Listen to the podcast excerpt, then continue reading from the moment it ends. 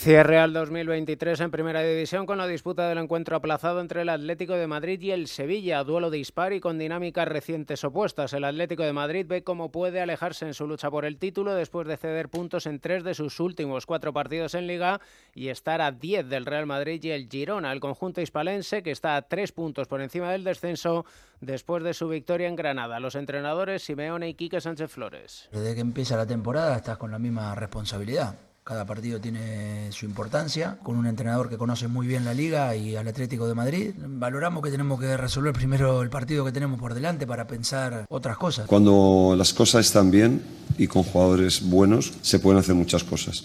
Pero cuando las cosas están difíciles, hay que armarse, ganar partidos, hay que encajar pocos goles o ninguno y hay que hacerlo lo más pragmático posible.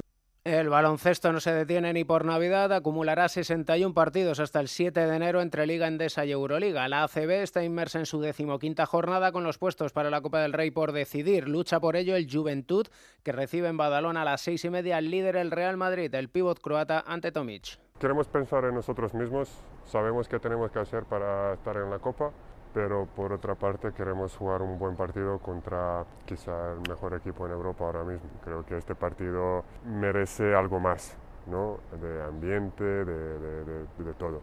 Dar el mejor que podemos en este momento y intentar ganar un partido súper importante.